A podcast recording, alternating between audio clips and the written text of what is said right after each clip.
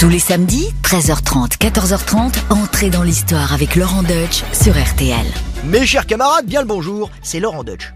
L'histoire de France est un trésor inépuisable, où l'on rencontre tant de personnages hauts en couleur, de destins tragiques, héroïques, des figures fascinantes ou repoussantes, d'innombrables trajectoires qui se croisent et qui s'entremêlent pour former la grande fresque des siècles, avec ses illuminations, ses coups de théâtre et ses zones d'ombre.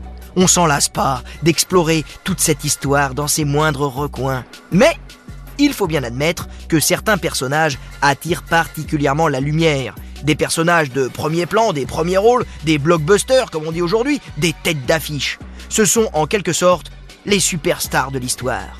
Ensemble, nous avons déjà parlé de personnages incontournables de l'histoire de France, comme par exemple Jeanne d'Arc ou Napoléon, mais il y en a un sur lequel il est impossible de faire l'impasse, tant il continue de rayonner par-delà les siècles, à l'image de son majestueux château, le château de Versailles, où des millions de visiteurs sont éblouis chaque année en parcourant la galerie des glaces. Il finirait même par éclipser les autres rois de France dans notre mémoire. Car c'est bien d'un roi dont il s'agit aujourd'hui. C'est même le roi des rois, celui qui a porté l'influence de la France à son zénith, au point que son siècle fut qualifié dès son vivant de grand siècle. Je suis sûr que vous l'avez reconnu, on l'appelle Louis le Grand ou le Roi Soleil. Mesdames et messieurs, aujourd'hui, je vais vous parler de Louis XIV. Entrez dans l'histoire sur RTL. Entrez dans l'histoire. Laurent Deutsch sur RTL. Nous sommes en plein hiver 1638, à la fin du règne de Louis XIII. En ce temps-là, la France attend désespérément un héritier au trône. Après 23 ans de mariage stérile, Louis XIII et la reine Anne d'Autriche eux-mêmes ont presque abandonné l'idée d'avoir une royale progéniture. Il faut dire que le roi Louis le Juste était pas très porté sur la chose. Sa timidité maladive et la complexité de son caractère le handicapent dans ses devoirs conjugaux. Et pourtant, miracle, alors que plus personne n'y croyait, un heureux événement est annoncé en ce début d'année 1638. La reine est grosse, la reine est pleine, comme on disait au Moyen Âge. Louis XIII a rempli son devoir conjugal. Probablement lors d'un séjour à Saint-Germain, en novembre, ou bien au Louvre, lors d'une soirée pluvieuse. Les historiens, euh, ils sont pas tous d'accord sur le lieu et la date de conception du dauphin. L'essentiel n'est pas là, hein. c'est les trois points, comme on dit au foot. Il y a un héritier, c'est ce qui compte pour le royaume. Neuf mois plus tard, le 5 septembre 1638, naît un petit garçon, un héritier de la couronne.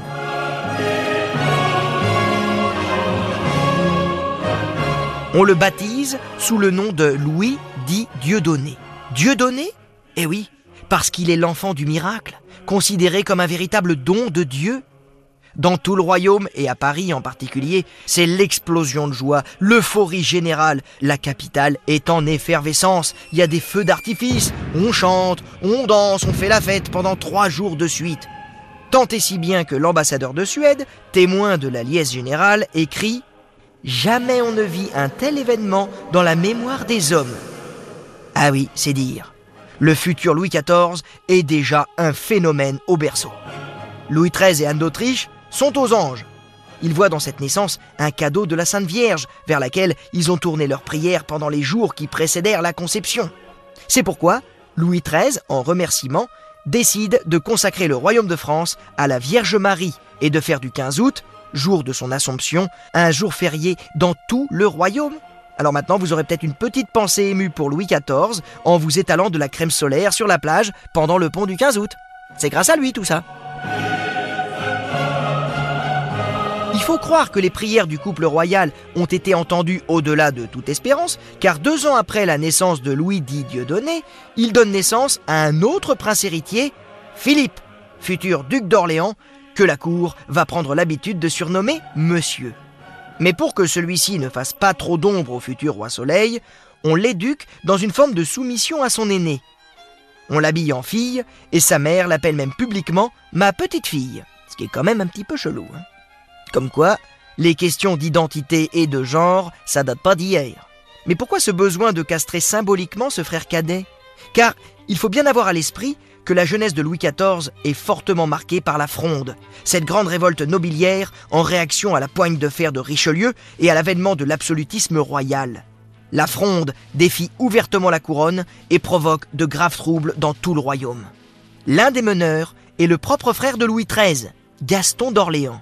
C'est pourquoi on se méfie de l'ambition de la maison d'Orléans, dont le chef est traditionnellement le fils cadet du roi de France. Après la mort de Richelieu en 1642, puis celle de Louis XIII quelques mois plus tard, Louis dit Dieudonné devient Louis XIV, roi de France et de Navarre. Seulement, il a que 4 ans. Alors, la régence est confiée à sa mère, Anne d'Autriche, qui s'appuie sur le cardinal Mazarin, lequel devient le principal ministre d'État à partir de 1643. Période transitoire suspendue à la majorité du roi, la régence ouvre souvent les portes à toutes les ambitions. En 1648, lors de la première fronde, les magistrats du Parlement de Paris profitent de l'impopularité de Mazarin et du mécontentement général pour sonner la révolte. Des barricades sont dressées dans la capitale. Dans la nuit du 5 au 6 janvier 1649, Louis XIV, âgé seulement de 10 ans, est réveillé en pleine nuit et habillé à la hâte. Il doit fuir avec son frère, sa mère et Mazarin pour échapper aux émeutiers. Il trouve refuge au château de Saint-Germain-en-Laye, un château vide et délabré, sans feu ni meubles. Ainsi, en plein hiver, grelottant de froid, il doit dormir sur un lit de camp, terrorisé par la panique ambiante. Deux ans plus tard, une deuxième fronde éclate, poussée cette fois par les grands du royaume, contraignant Mazarin à l'exil. Le jeune roi et sa régente de mère sont retenus prisonniers au palais royal. Louis XIV, âgé de 12 ans, restera marqué au fer rouge par ces événements. Il jure alors de tout faire pour que l'autorité royale ne soit plus jamais contestée lorsqu'il régnera plus tard. Le jeune Louis XIV doit prendre son mal en patience. Le Parlement reconnaît sa majorité quand il a 13 ans en 1651. Les grands viennent lui rendre hommage, sauf le prince de Condé, son propre cousin, qui restera longtemps un farouche adversaire, passant même au service de l'Espagne, la grande puissance rivale de la France depuis un siècle. La Fronde connaît des soubresauts jusqu'en 1653. De retour d'exil, le cardinal Mazarin, fin diplomate, parvient à ramener le calme et à briser les ambitions des grands. Pendant près d'une décennie, Mazarin gouverne en maître absolu de la France, mais veille à associer très tôt le jeune Louis XIV aux affaires de l'État. Il meurt au château de Vincennes le 9 mars 1661, après avoir chaudement recommandé au roi un certain Colbert comme intendant des finances, le poste de surintendant étant occupé par Nicolas Fouquet, un homme aussi brillant qu'ambitieux. 1661, l'année de la mort de Mazarin, est aussi celle de la prise de pouvoir de Louis XIV. Débarrassé de la tutelle du cardinal, le jeune roi décide de supprimer la fonction de ministre principal et de gouverner seul. Désormais, tout doit passer par lui, absolument tout. Rien n'est signé, pas même un sauf-conduit ni un passeport sans son consentement. Et pour bien faire comprendre à tout le monde qui plaisante pas, il va opérer un spectaculaire coup de majesté au mois de septembre de la même année. C'est Fouquet, son surintendant des finances, qui va en faire les frais. En effet, depuis quelque temps, celui-ci n'est plus vraiment en odeur de sainteté. Son rival, Colbert, l'accuse de s'être enrichi frauduleusement et le tient pour responsable de la dégradation de la situation financière du royaume. Le 17 août 1661, soit cinq mois après la prise de pouvoir de Louis XIV, Fouquet va commettre une grave erreur alors qu'il pensait faire plaisir au roi. En effet, il convie toute la cour à une fête mémorable dans son magnifique château de Vaux-le-Vicomte, ordonnancé par son talentueux maître d'hôtel, le célèbre Vatel. Fouquet étale tous les fastes de sa maison, à travers un luxe tapageur, des spectacles éblouissants, un feu d'artifice et une rafale de mets exquis. La fête est somptueuse, trop somptueuse aux yeux de Louis XIV, qui prend aussitôt ombrage de la munificence de son ministre, qui va jusqu'à se faire appeler Monseigneur par son entourage. Et pourquoi pas Majesté pendant qu'on y est?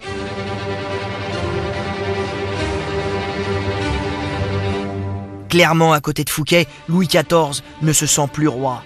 C'est une humiliation, c'est un affront. Il hésite même à quitter la fête, séance tenante. Mais se ravise. Il ravale sa colère et prépare sa vengeance, qui, c'est bien connu, est un plat qui se mange froid. Et ainsi, trois semaines plus tard, le 5 septembre 1661, soit le jour même de ses 23 ans, Louis XIV va s'offrir un incroyable cadeau d'anniversaire. La scène se joue à Nantes, où séjourne la cour pour présider les États de Bretagne. Fouquet ne voit rien venir. Sortant du conseil du roi, il est arrêté dans sa chaise à porteur au niveau du parvis de la cathédrale Saint-Pierre par le célèbre D'Artagnan. Il est conduit en prison au château d'Angers, puis à la Bastille, en attendant son procès. Louis XIV en profite alors pour supprimer le poste de surintendant des finances et promouvoir son homme de confiance, l'austère Colbert. Après trois ans d'audience et malgré une défense acharnée, Fouquet est reconnu coupable de péculat, c'est-à-dire de détournement de deniers publics et condamné à la détention à perpétuité. Il ira finir ses jours dans la forteresse de Pignerol, une place forte royale située dans les Alpes. Le roi s'est montré inflexible. Sans doute a-t-il voulu faire un exemple à l'aube de son long règne. Il écrira un jour dans ses mémoires Quiconque pardonne trop souvent punit presque inutilement le reste du temps. Cette démonstration de force à l'intérieur des frontières du royaume, le jeune roi va rapidement la manifester à l'extérieur. Louis XIV est un roi de guerre. D'ailleurs, ses derniers mots sur son lit de mort, adressés à son arrière-petit-fils, le futur Louis XV, auraient été Tâchez de conserver la paix avec vos voisins, j'ai trop aimé la guerre. Ne m'imitez pas en cela, non plus que dans les trop grandes dépenses que j'ai faites. Cette confession, peut-être apocryphe, exprime quand même le caractère belliciste du roi. De façon constante, pendant presque tout son règne, en s'appuyant sur son grand ministre Louvois et sur le maréchal Turenne, il fait la guerre aux puissances rivales, notamment à la maison des Habsbourg, dont les possessions territoriales ceinturent littéralement dangereusement le royaume de France.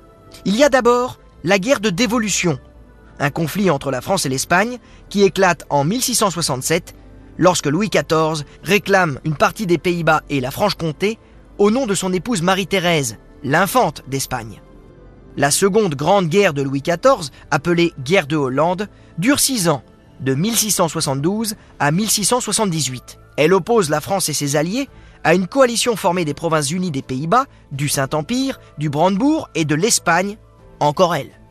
La France écrase ses ennemis et agrandit ses frontières en obtenant pour de bon la Franche-Comté et de nombreuses places fortes flamandes. Ce triomphe permet à Louis XIV de développer la politique du précaré, conseillée par le maréchal Vauban. Elle consiste à doter le royaume d'un puissant réseau de forteresses à ses frontières. C'est la fameuse ceinture de fer de Vauban, dont on peut encore visiter de beaux exemples dans le nord-est, comme la citadelle de Lille. Forte de ses succès militaires et de cette vision stratégique, la France consolide son rang de première puissance mondiale et Louis XIV son statut de monarque absolu. Mais ce roi, avide de gloire, dispose de bien d'autres armes pour dominer l'Europe. Des armes tout aussi coûteuses, mais bien plus joyeuses. L'art, la culture et la fête.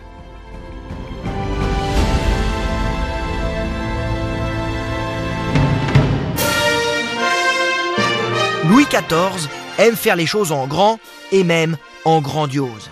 En mai 1664, il inaugure la première d'une longue série de plaisirs, comme on disait à l'époque, c'est-à-dire de fêtes dont la première est entrée dans la légende avec son nom évocateur, les plaisirs de l'île enchantée. Devant un parterre de plus de 600 convives, les réjouissances se succèdent pendant une semaine entière. Carrousel, courses de bagues, théâtre, ballet, feux d'artifice, collation, promenade, loterie. Les invités ne savent plus où donner de la tête dans cette débauche de féerie, de luxe et de raffinement.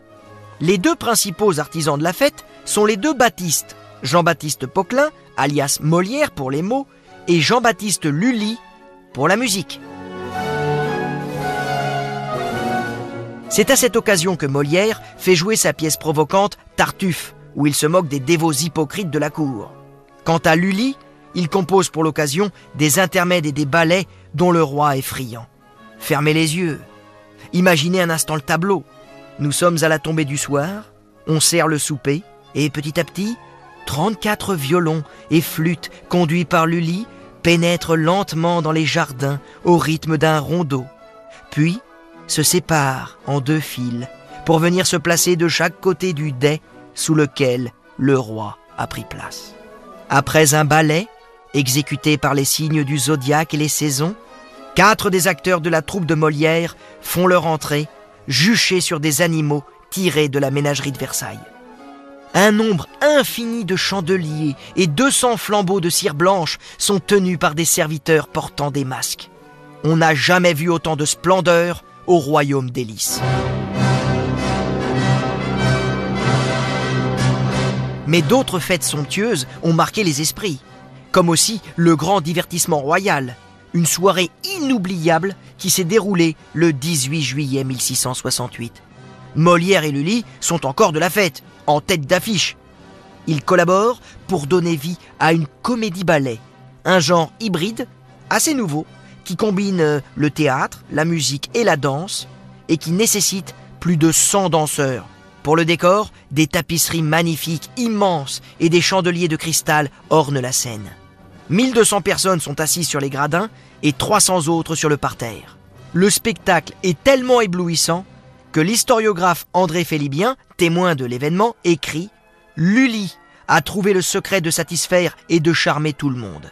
Car jamais il n'y a rien eu de si beau ni de mieux inventé. Ah oui, tout le monde est charmé, à commencer par le roi, qui comprend bien vite le profit politique qu'il peut tirer de ces festivités.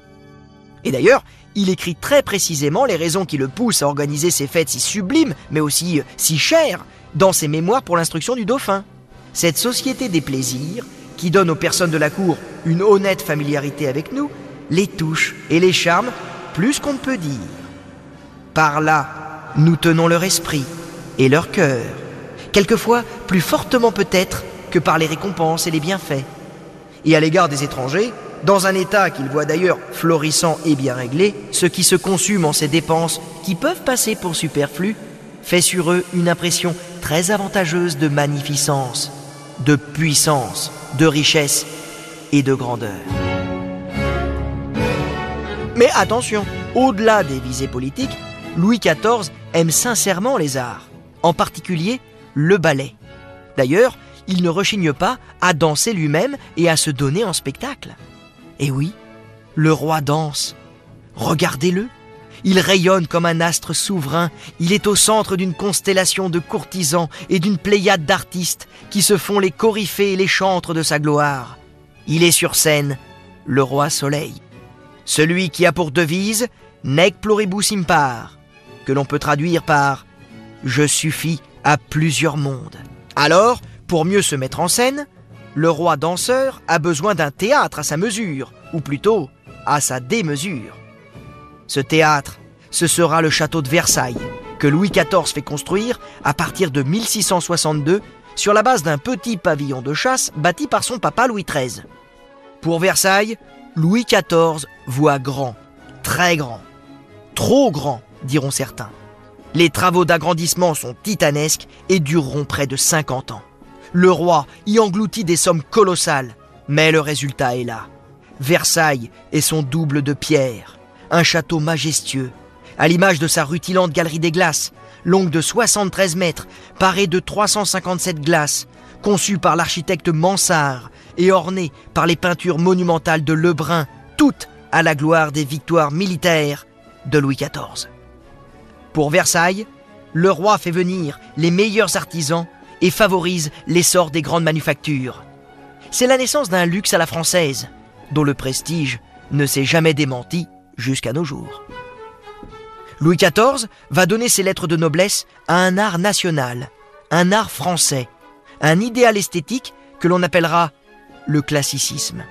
Il se traduit dans l'architecture, mais aussi dans l'horticulture, avec les fameux jardins à la française, mais aussi dans la musique, dans le théâtre avec Lully, Molière, dans la peinture et aussi dans la littérature. Oui, le règne du roi Soleil est l'âge d'or des grands auteurs de tragédie, avec Corneille, Racine, mais aussi des poètes comme Boileau, des fabulistes comme La Fontaine ou Perrault, des moralistes comme La Bruyère ou Fénelon, des grandes épistolières comme Madame de Sévigné ou Madame de Lafayette, qui signent La Princesse de Clèves, l'un des tout premiers romans psychologiques. Bref, n'en jetez plus, ce roi mécène devient le protecteur officiel de l'Académie française. Avec Louis XIV, la langue française va atteindre un degré de perfection inégalé qui va vite devenir la langue des lettrés en Europe, ainsi que la langue de la diplomatie. Mais il ne suffit pas à ce monarque insatiable de régner sur les esprits. Il entend aussi régner dans les cœurs.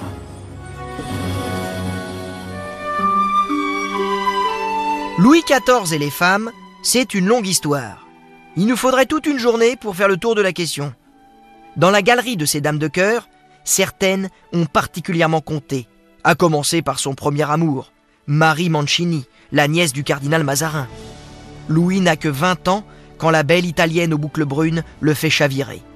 Nous sommes en juillet 1658. Le jeune roi est tombé gravement malade après le siège de Dunkerque. Marie Mancini, pensant sa fin proche, accourt à son chevet et verse des larmes d'affliction qui vont l'émouvoir par leur sincérité. Elle devient vite l'attraction des fêtes et des bals, où Louis ne cache pas sa passion brûlante. Mais tonton Mazarin et maman Anne d'Autriche vont vite refroidir tout le monde. Pas question d'une union qui serait une mésalliance pour le roi de France. L'intérêt supérieur du royaume exige que Louis renonce à Marie Mancini, d'autant plus que Mazarin est en pourparlers avec l'Espagne pour négocier un mariage royal avec l'infante Marie-Thérèse d'Autriche. Il faut donc renoncer. Les adieux avec Marie sont déchirants. Louis XIV, bon gré mal gré, épouse Marie-Thérèse le 9 juin 1660 en l'église de Saint-Jean-de-Luz, près de la frontière espagnole. Durant les premiers mois, le mariage semble relativement heureux. Louis se montre attentionné, mais il finit par se lasser de cette épouse peu gracieuse, au fort accent espagnol, qui ne s'habituera jamais vraiment à l'étiquette de la cour de France. Peu à peu, le roi n'échange plus que des banalités avec son épouse. Un peu court pour une histoire d'amour. Eh, faut dire que le roi Soleil a tant de jolies étoiles qui gravitent autour de lui que y a de quoi en avoir le tournis. Et d'ailleurs, lui-même est plutôt bel homme. À partir de 1661, c'est Louise Françoise de la Baume-le-Blanc, duchesse de la Vallière, qui enflamme son cœur. Elle est l'une des demoiselles d'honneur dans la maison d'Henriette d'Angleterre, l'épouse de monsieur son frère, Philippe. Ainsi, c'est sur la timide et douce Louise de la Vallière que le roi jette son dévolu. Il aurait été ému par cette phrase pleine de sous-entendus, prononcée par la jeune Louise. Ah, s'il n'était pas le roi. Ce qui lui laisse à penser qu'elle l'aime pour l'homme qu'il est, et non par intérêt, parce que c'est le monarque. Ça l'a touché le roi, tu vois, en plein cœur. Ainsi, c'est à elle, Louise, qu'il dédie secrètement la fameuse fête des plaisirs enchantés de 1664. Tout le monde voit bien que le roi n'a Dieu que pour Louise de la Vallière. Personne n'est dupe. Il va l'aimer, Louis, passionnément pendant six ans, avant... avant qu'il ne l'aime plus. Bah oui, c'est comme une bougie qui s'est éteinte, c'est terminé, elle va être éclipsée dans son cœur par une nouvelle favorite, la piquante Françoise, dite Athénaïs de Rochechouart de Mortemart, marquise de Montespan. Ah, la Montespan, c'est toute une histoire. Elle est blonde, elle a les yeux bleus, elle a le teint laiteux, tout à fait dans le goût de l'époque. Une beauté à faire admirer à tous les ambassadeurs, écrit d'elle Madame de Sévigné. Mais attention, elle est jolie, elle est jeune, elle est fraîche, mais elle est piquante, elle est caustique. Et d'ailleurs, toute la cour craint ses réparties mordantes, ces picoteries badines ou cruelles, très en vogue à l'époque. Écoutez-la plutôt. Mesdames, souriez, afin que plus tard vos rides soient bien placées. Ça, c'est ce qu'elle conseille aux dames de la cour. Mais toutes ces piques, ça lui plaît à Louis XIV. Elle a du chien, elle a du caractère, elle a du cran. Il va l'aimer, Louis. Il va l'aimer, il va lui faire sept enfants, dont six seront légitimés. Oh, il l'a aimé, il va l'aimer jusqu'à... Jusqu'à ce qu'il ne l'aime plus. Voilà, comme une bougie qui s'éteint, il va s'éprendre d'une nouvelle courtisane. Faut dire qu'en plus, à l'époque, à la cour, euh, la concurrence est féroce. Hein. Il y en a partout des courtisanes. Donc Louis finit par regarder ailleurs. Il va s'éprendre de la marquise de Ludre, puis de mademoiselle de Fontange, et madame de Montespan finit par tomber en disgrâce. D'autant plus qu'elle était compromise dans la scandaleuse et sordide affaire des poisons, qui va défrayer la chronique à l'époque, où il est question d'assassinat et de messe noire. Bref, vaut mieux la lâcher un peu la Montespan, ça sent pas bon autour d'elle. Du coup, elle se voit privée de son appartement et de son titre à Versailles, et finira ses jours dans la dévotion à méditer sur ses nombreux péchés. Ça, c'est une constante dans les amours de Louis XIV. Il ne fait jamais passer le cœur avant les intérêts de la France. Dès qu'une favorite devient gênante, elle sort aussitôt de l'équation. À qui peut se vaincre soi-même, il est peu de choses qui puissent résister, écrit-il dans ses mémoires. Avec lui, la raison d'État l'emporte toujours sur les passions. Et finalement, c'est la bien plus sage Madame de Maintenon qui va profiter habilement de la disgrâce de la Montespan pour apporter un peu de de sérénité au roi. Cette nouvelle favorite est aussitôt surnommée Madame de Maintenant. Mais ça va durer. Et d'ailleurs, Louis XIV va l'épouser en secret. Elle prend soin de ses enfants et le ramène dans le droit chemin de la religion. Ils vont vivre tous les deux tranquillement, comme un petit ménage bourgeois, confit en bigoterie. Ah oui, avec maintenant, il est bien loin le temps des grosses fiestas et du luxe tapageur, le roi soleil aspire à la paix. Mais de sombres nuages se profilent au crépuscule de son règne.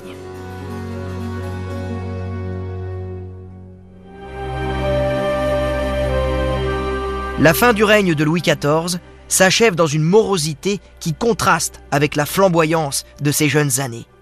Elle est assombrie par des problèmes religieux, dont la farouche opposition entre jésuites et jansénistes. Louis XIV fera condamner ces derniers car il se méfie de leur critique voilée de l'absolutisme. Ses relations avec le pape Innocent XI ne sont pas non plus au mieux. Il doit aussi faire face à la montée du quiétisme, une doctrine mystique également critique à l'égard de l'absolutisme royal, promue par Fénelon, l'auteur des aventures de Télémaque. La religion a toujours été une question épineuse pour Louis XIV. Fervent catholique, malgré ses aventures galantes, le roi subit fortement l'influence du parti dévot, dont le brillant prédicateur Bossuet est le chef de file. Il se montre intraitable avec les protestants, qui représentent selon lui une grave menace pour la stabilité du royaume. Ainsi, il fait révoquer l'édit de Nantes en 1685 et mate les huguenots irréductibles à travers les dragonnades, des persécutions appelées ainsi car elles sont menées par l'envoi de régiments de dragons, notamment dans les Cévennes, pour convertir de force les protestants en logeant chez l'habitant.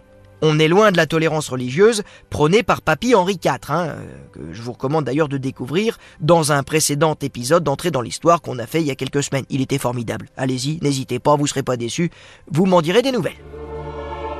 Entre 1711 et 1714, presque tous les héritiers légitimes du roi meurent les uns après les autres. Faut dire qu'il est long, le règne de Louis XIV. Hein. D'ailleurs, cherchez pas, c'est le plus long règne de toute l'histoire universelle pour un souverain. 72 ans, le mec, il est invaincu, imbattable. Quoique, attention, il y a un petit challenger qui nous arrive là de l'autre côté du channel, avec Elisabeth II qui fête cette année ses 70 ans de règne. Et oui, le record est à portée. C'est tout le mal qu'on souhaite à notre reine d'Angleterre. God save the Queen. God save the glorious. God save the glorious. God save the Queen. Et là, vous vous dites, ah bah ça y est, nous met des anglicismes. Oh, c'est pas possible, hein, on n'est plus chez nous. Je tiens quand même à préciser que God save the Queen, au départ, c'est français. Ah oui, ça a été créé par Lully, on en a parlé tout à l'heure, pour fêter l'opération réussie de Louis XIV, qui avait été opéré d'une fistule anale. Non, bref, ça c'est une autre histoire. Revenons-en à nos héritiers. Le grand dauphin décède de la variole en 1711. Puis, son petit-fils, le duc de Bourgogne, il meurt aussi. Donc, il ne reste plus pour lui succéder qu'un arrière-petit-fils qui n'aura que 5 ans à sa mort. Car oui, sa mort, elle va finir par arriver, même quand on s'appelle le roi Soleil. Sa santé se dégrade, lentement, mais inexorablement. Au début de cette décennie 1710, le soleil décline peu à peu et finit par se coucher définitivement à la fin de l'été 1715. Après une agonie interminable de plusieurs jours, Louis XIV rend son dernier soupir le 1er septembre aux alentours de 8h15 du matin à l'âge de 76 ans. La nouvelle se répand comme une traînée de poudre dans toutes les cours d'Europe. Frédéric Guillaume Ier de Prusse annonce solennellement à son entourage Messieurs, le roi est mort.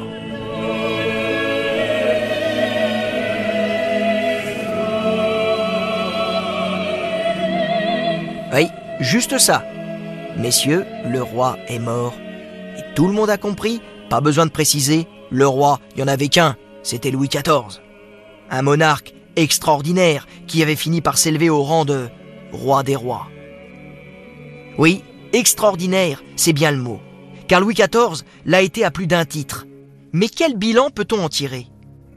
Louis XIV a certes été un roi autoritaire qui ne souffrait aucune contradiction, il s'est montré inflexible, voire impitoyable avec ses ennemis, il demeure la figure emblématique de l'absolutisme royal de droit divin.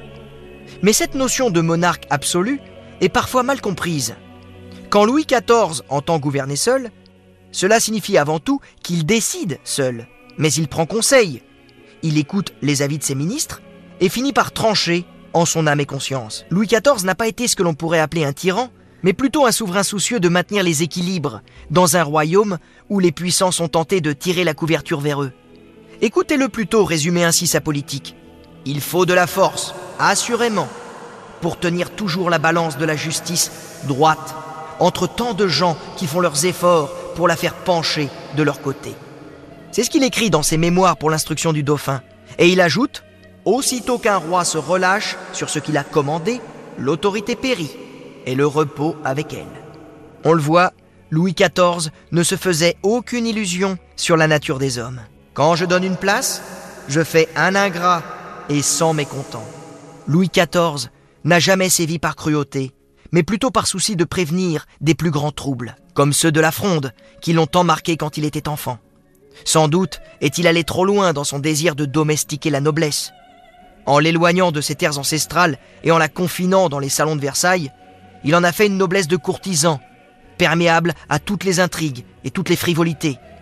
Car la grandeur succède toujours la décadence, et la monarchie française en paiera le prix fort, des décennies plus tard, quand éclatera la Révolution, et que cette noblesse jugée parasitaire sera pointée du doigt pour des privilèges dénués d'aucun autre mérite que le seul fait de s'être donné la peine de naître, comme dirait Voltaire.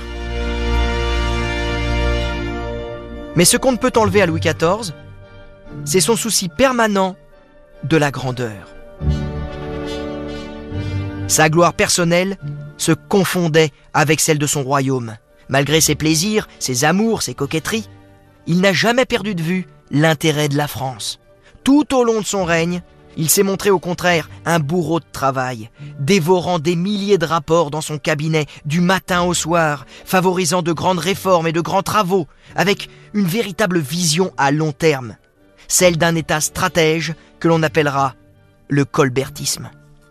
Louis le Grand s'est donné les moyens de ses énormes ambitions pour son royaume. Alors c'est vrai, on pourra toujours dire que Versailles a coûté cher. Mais à bien y regarder, cela correspond peu ou prou aujourd'hui au coût de fabrication d'un sous-marin nucléaire. Sauf que le retour sur investissement est largement plus rentable. Eh oui, symbole de l'excellence française, Versailles aura rapporté bien plus d'argent à la France. Sans parler de ce qui n'est pas quantifiable, mais qui revêt quand même une valeur inestimable pour l'avenir, le prestige. Oui, c'est la gloire qui permet de traverser le temps. Elle survit même aux édifices quand ils sont redevenus poussière. La preuve, c'est que cette gloire impérissable fait que l'on parle encore aujourd'hui de Louis XIV avec une telle fascination.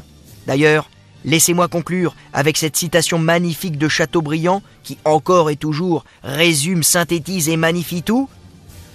Devant le tombeau de Napoléon, on ne perçoit que le génie de Napoléon. Devant celui de Louis XIV, on perçoit le génie de la France.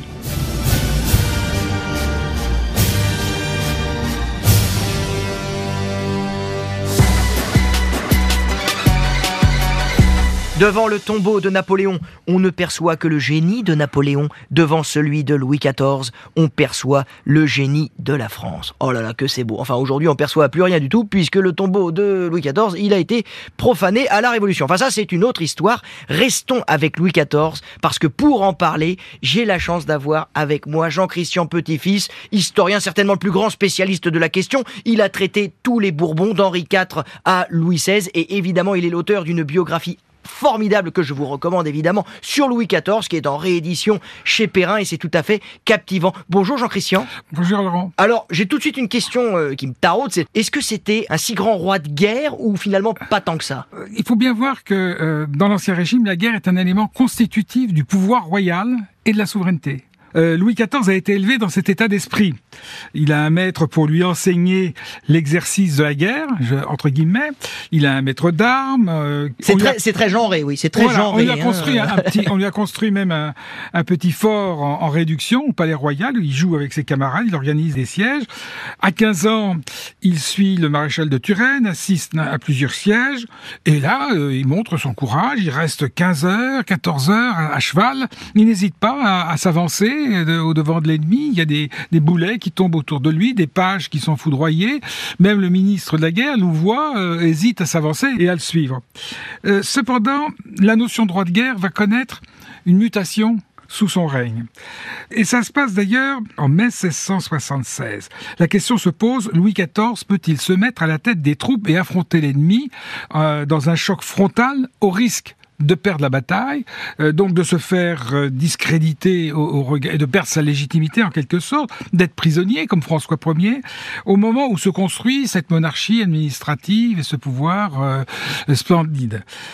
En mai 1674, on est dans le, dans le nord, à la Sens d'Urtebise, on annonce l'arrivée des troupes de Guillaume d'Orange, donc les hispano-hollandais.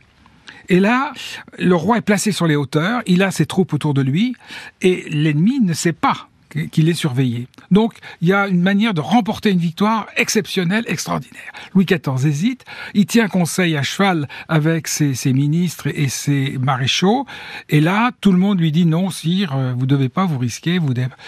Et Louis XIV aurait bien aimé, malgré tout, se lancer, eh bien, va reculer, et il regrettera toujours euh, euh, cet épisode qui aurait pu marquer sa gloire. Donc, on voit cette évolution qui est liée aussi au changement et à la construction d'un État moderne.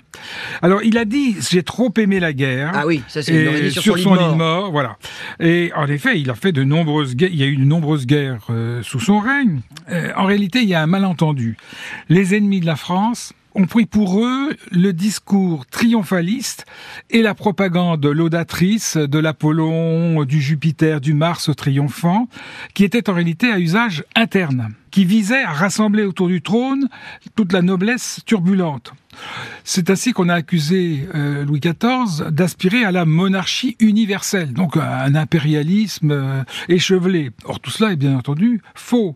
Si on accepte évidemment l'aventure hollandaise, qui a été une grosse erreur, et puis euh, l'acceptation du testament de Charles II d'Espagne, qui pouvait se justifier, mais qui nous entraînait dans d'autres choses. La politique de la France a été essentiellement celle du précaré, la défense du précaré. Il fallait empêcher l'invasion de l'étranger puisque les, les, frontières de la France n'étaient pas encore hexagonales et euh, il y avait des voies de passage. Donc, on peut dire aussi qu'à l'aune des souverains de son temps, Louis XIV euh, n'était pas le plus malhonnête intellectuellement, ni même le moins respectueux des alliances.